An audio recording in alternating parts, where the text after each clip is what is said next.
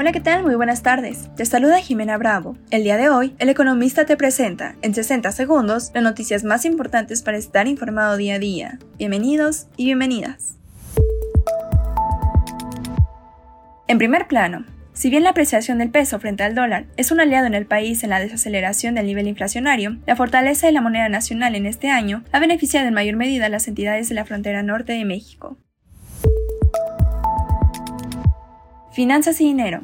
El director ejecutivo del Fondo Monetario Internacional aprobó la solicitud del gobierno mexicano de renovar la línea de crédito flexible y accedió a reducir el monto de cobertura para dejarlo en 35 mil millones de dólares. Termómetro económico. La aprobación de la reforma a la ley del mercado de valores en el Poder Legislativo es positiva, pero el reto ahora está en la elaboración de la regulación secundaria, además de que se espera que los beneficios tarden años en verse, opinaron miembros del gremio bursátil. Con Cody puedes realizar pagos y cobros fáciles, rápidos y seguros. Busca Cody en la app de tu institución financiera. Mantente informado con El Economista. No olvides seguirnos para no perderte tus 60 segundos de noticias. Tengan un excelente fin de semana.